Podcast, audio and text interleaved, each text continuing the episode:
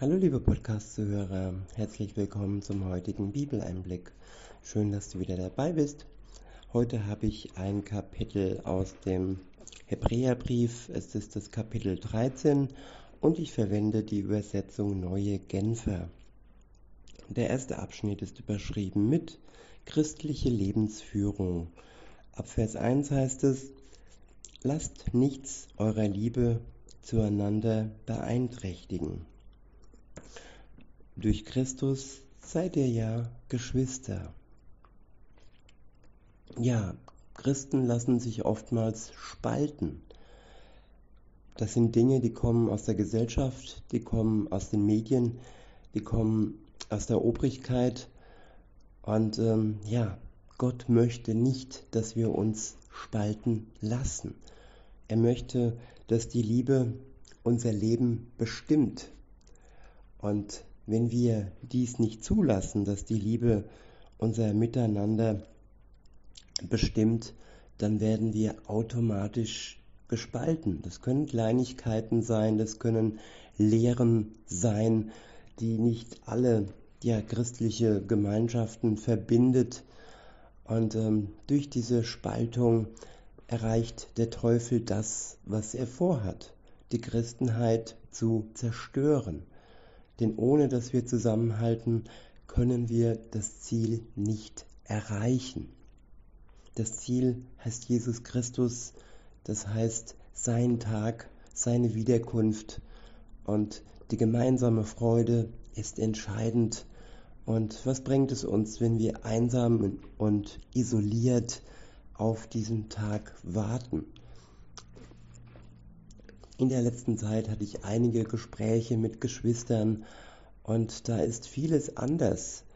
Da hat es keine Bedeutung, wie der andere aussieht, was er für Geld hat, was er für einen Beruf hat. Da ist einzig und allein entscheidend, ja, dass man zu zweit oder je nachdem, wie viele zusammenkommen, die Beziehung zu Jesus Christus pflegt. Und diese Gemeinsamkeit, die verbindet und die gibt ein wohliges und warmes Gefühl. Weiter heißt es in Vers 2, Vergesst nicht, gastfreundlich zu sein. Durch ihre Gastfreundlichkeit haben es haben einige, ohne es zu wissen, Engel bei sich aufgenommen. Ja, manchmal ist es nötig, dass wir Menschen einladen und sie ja willkommen heißen in unserem Zuhause. So lange, wie es gut ist für uns und für den anderen. Immer in dem Sinn, liebe deinen Nächsten wie dich selbst. Weiter heißt es, denkt an die Gefangenen und nehmt an, ihren, an ihrem Schicksal Anteil, als wärt ihr selbst mit ihnen im Gefängnis. Ja, nicht gleichgültig sein, wenn andere das nicht haben, was wir haben, äußerliche Freiheit. Wenn sie gefangen sind, dann ja, sollen wir Anteil an ihrer Gefangenschaft nehmen. Weiter heißt es, habt Mitgefühl mit den Misshandelten als wäre es euer Körper, dem die Schmerzen zugefügt wurden, dem die Schmerzen zugefügt werden. Ja, Mitgefühl mit dem anderen. Und unser eigenes Leid, das wir gespürt haben im Leben, ja, soll uns ein Vorteil sein, um mit den anderen den Schmerz mit zu empfinden. Insofern sind schwere Zeiten oder auch Misshandlungen, die man uns, unserem Körper zufügt, zum Guten dafür, dass wir anderen gegenüber Mitgefühl haben können. Und alles sonst, was uns fehlt, das schenkt uns der Heilige Geist. In Vers 4 heißt es, die Ehe soll bei allen in Ehren gehalten werden. Es darf zwischen Mann und Frau keinerlei Untreue geben. Ja, wie unmodern ist das denn heutzutage, die Ehe? Wer lässt sich noch trauen und wer traut noch auf den anderen nach all den vielen Erfahrungen? Und da ja, schließe ich mich nicht aus und da bin ich stolz auf jeden, der es wirklich schafft, vor der Ehe sich zu bewahren und dieses Vertrauen sich zu trauen, zu bewahren und nicht sich durch all die vielen Erfahrungen ja körperlich und seelisch schlagen lassen, so dass er am Ende nicht mehr in der Lage ist, sich zu trauen, wenn die Frau oder wenn der Mann fürs Leben vor ihm steht. Und wer die Ehe eingeht, den Bund der Ehe eingeht, der soll sich gegenseitig treu sein. Weiter heißt es, denn wer unmoralisch lebt oder Ehebruch begeht, den wird Gott richten. Ja, wer die Ehe bricht, der verletzt. Der verletzt den, der treu war und da, wo wir untreu sind. Und Untreue ist etwas, das schmerzt, das wehtut, wenn man das schon am, am eigenen Leib erfahren hat, ja, dann weiß man es, wie es ist, betrogen zu werden. Und es geht auch um die Beziehung zu Gott.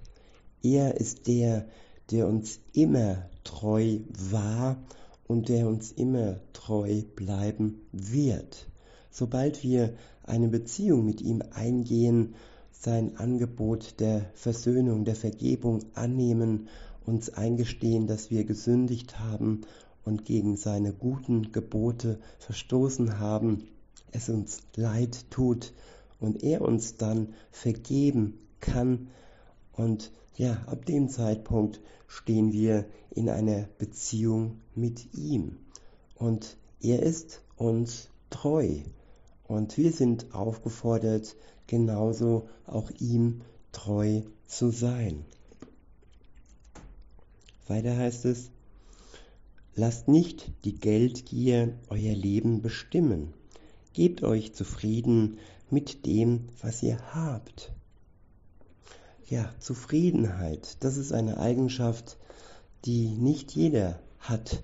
Und wenn man so schaut, gerade die Obersten, die mehr und mehr Geld haben wollen, ihre Gewinne mehr und mehr ja, vergrößern wollen und das oft auf Kosten ja, der Unterschicht der Kleinen, die immer ärmer und ärmer werden und all die Gründe, die uns da gezeigt werden, oftmals sind es Lügen und dienen nur dazu, ja, dass sich die Großen noch mehr bereichern. Aber wer dann zufrieden ist mit dem, was er hat, das er von Gott geschenkt bekommt, der kann sich glücklich schätzen. Und da muss man auch nicht neidisch werden denen gegenüber, die immer mehr und mehr Geld anhäufen in ihrer Gier. Denn wir sind dann versorgt mit dem Nötigsten, mit Gottes Liebe, mit Brot, mit Speis und Trank, mit allem, was wir zum Leben brauchen.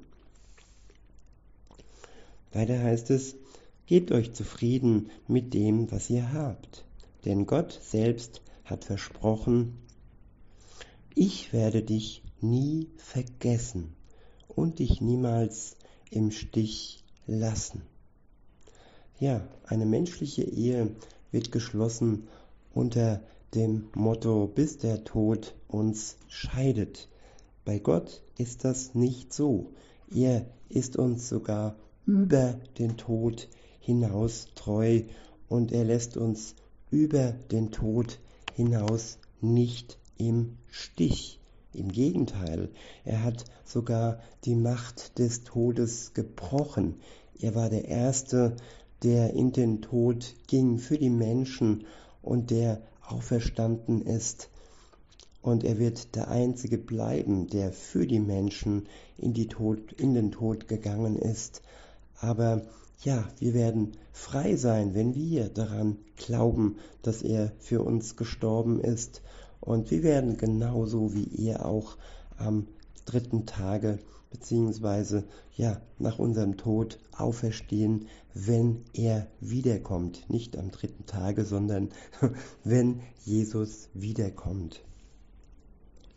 Weiter heißt es, das gibt uns Mut und wir können voll Zuversicht sagen, der Herr ist mein Helfer. Deshalb fürchte ich mich nicht. Was kann ein Mensch mir anhaben? Ja, was können uns die Menschen anhaben, wenn Gott uns hilft? Der Mensch kann uns schlimmsten Falle, im schlimmsten Falle umbringen. Aber ja, dieser Mord bringt uns den Tod. Aber wenn Gott den Tod besiegt hat, dann kann der Mensch uns nichts anhaben. Insofern brauchen wir keine Angst haben im Leben, egal was da kommen mag. Der nächste Abschnitt ist überschrieben mit Festhalten am Bekenntnis zu Jesus Christus. In Vers 7 heißt es, Erinnert euch immer wieder an die, die einst die Verantwortung für eure Gemeinde trugen und euch die Botschaft Gottes verkündeten. Haltet euch vor Augen, was sie Gott bis ans Ende ihres Lebens vertrauten wie sie Gott bis ans Ende ihres Lebens vertrauten. Und nehmt euch ihren Glauben zum Vorbild. Der, der Glaube der anderen uns zum Vorbild nehmen, das ist auch ein Grund für Gemeinschaft, dass wir durch den anderen standhaft bleiben, ein gutes Vorbild haben und seinem guten Vorbild folgen. Und Jesus Christus war der Erste, der uns vorausgegangen ist und uns zum Vorbild wurde. Weiter heißt es, denn Jesus Christus ist immer derselbe, gestern, heute und in alle Ewigkeit.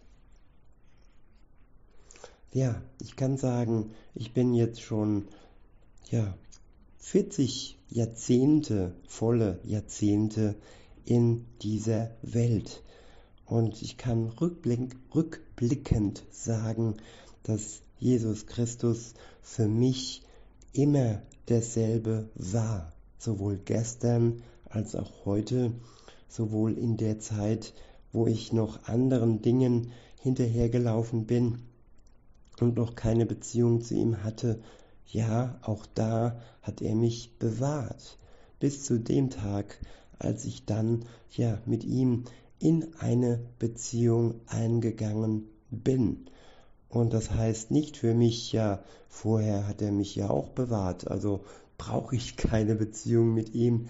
Nein, die Beziehung mit ihm möchte ich niemals mehr missen. Sie ist das Kostbarste und das Beste, was mir ja seit den 90ern über den Weg gelaufen ist. Und er wird bleiben. Ja, die Menschen, so sagt man, sie verändern sich, Beziehungen ändern sich, Beziehungen enden leider, Menschen sind untreu und ja, sie verlassen da, wo sie zuvor versprochen hatten, ja, für immer bis zum Tod äh, bei jemandem zu bleiben. So aber nicht Gott. Er lässt uns nicht im Stich, das ist gewiss. Und deshalb dürfen wir aus Dankbarkeit heraus diese Treue ihm ebenfalls halten. In Vers 9 heißt es, lasst euch daher auch nicht durch irgendwelche fremden Lehren vom richtigen Weg abbringen. Wenn wir Jesus Christus kennenlernen, dann haben wir die Wahrheit in seinem Wort, seine Lehre, die er uns gegeben hat und die die ja, Evangelisten bis heute noch weitertragen. Sie ist ausreichend und da braucht es keine fremde Lehre, die uns vom richtigen Weg abbringt. Wir dürfen uns auf sein Wort verlassen, denn es ist wahr und es ist zu 100% richtig. Weiter heißt es, worauf es ankommt, ist innerlich stark zu werden.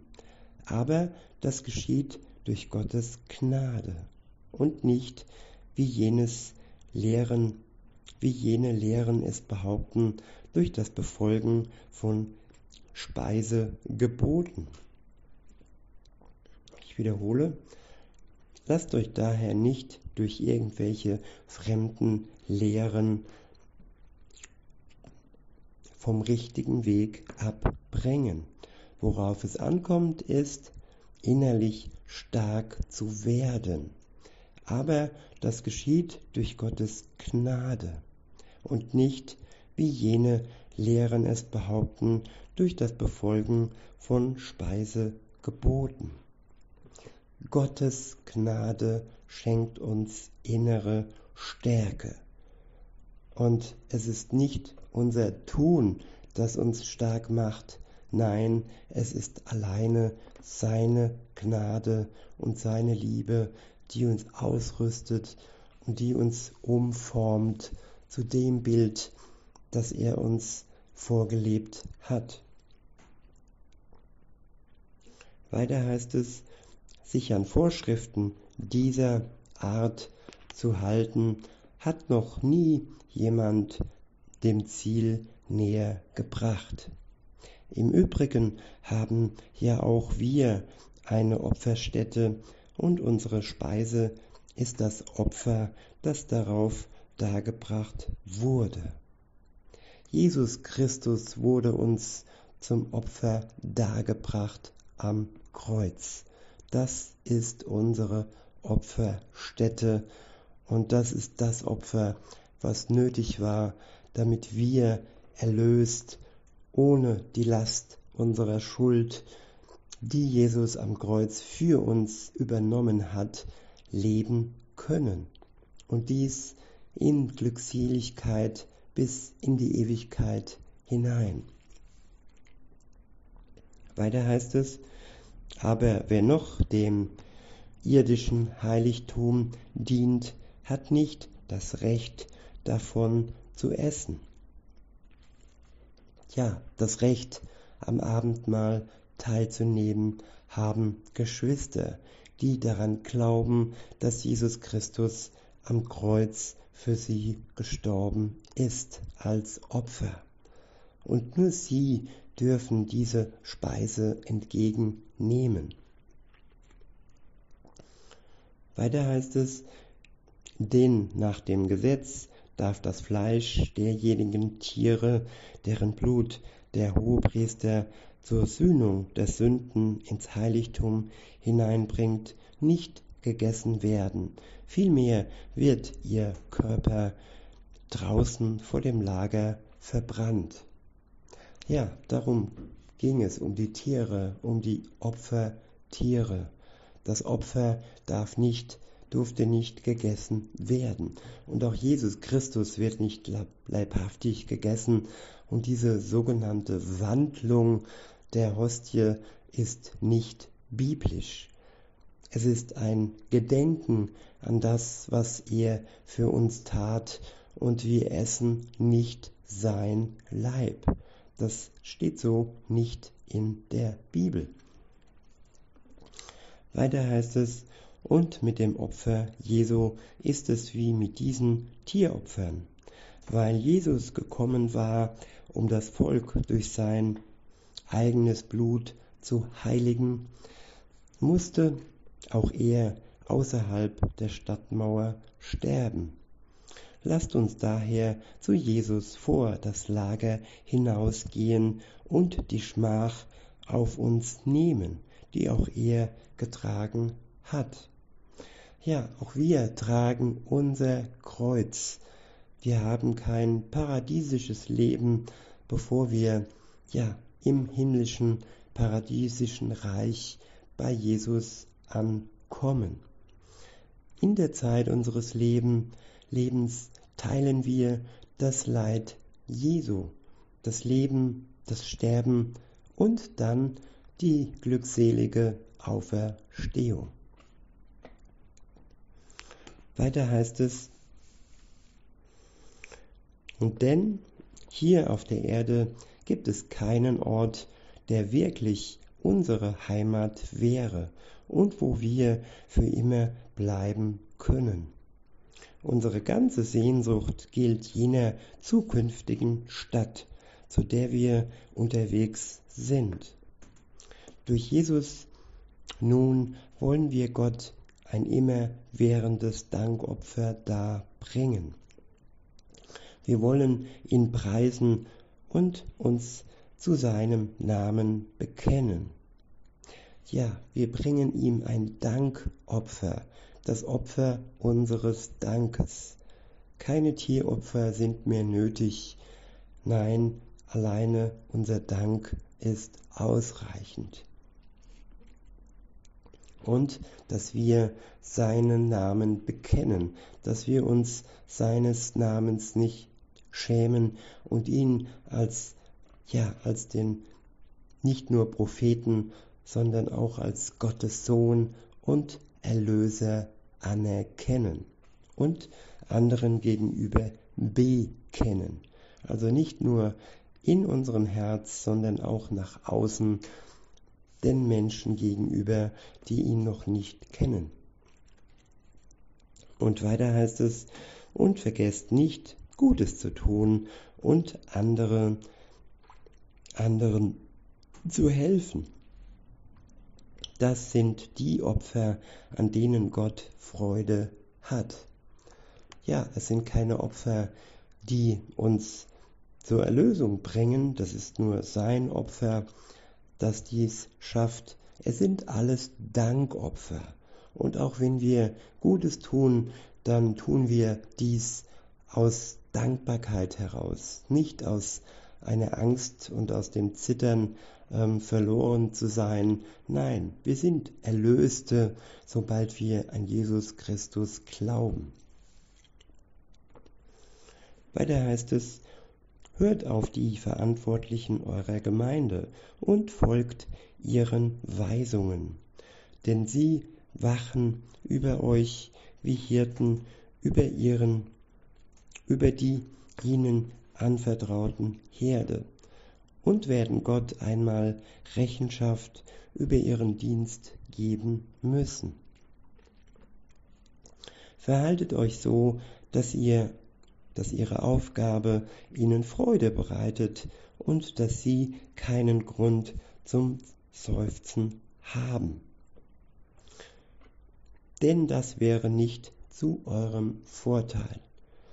Ja, liebe Zuhörer, ihr gebt mir, gebt mir Freude, indem ihr dem Wort Gottes zuhört, das ich euch stellvertretend durch den Geist weitergebe das bereitet mir Freude. Die Freude am Herrn, dass ich sein Wort durch ihn berufen euch weitergeben darf und dann zwar nur in Gänsefüßchen in Form einer Zahl sehe, dass ihr mir treu bleibt, beziehungsweise ihr bleibt dem Wort Gottes treu. Darauf kommt es an, nicht um meine Person, die manchmal es nicht schafft, so wie die letzten zwei Tage. Und ja, dann freue ich mich und hoffe ich, dass ihr mir trotzdem treu bleibt und wieder rein hört in mein Podcast. Ja, in Gottes Podcast. In Vers 18 heißt es dann, betet für uns, ja, betet auch für mich, liebe Zuhörer, Ihr dürft dabei sicher sein, so heißt es weiter, dass wir ein reines Gewissen haben und in jeder Hinsicht so zu leben versuchen, wie es gut und richtig ist. Ja, ich versuche täglich für euch den Podcast zu machen. Verzeiht mir, wenn ich es nicht täglich schaffe. In Vers 19 heißt es, ich bitte euch vor allem deshalb um eure Gebete, weil ich hoffe, dann umso schneller wieder zu euch zu kommen. Bei diesen Versen möchte ich es für heute belassen und wünsche euch noch einen schönen Tag und sage bis denne.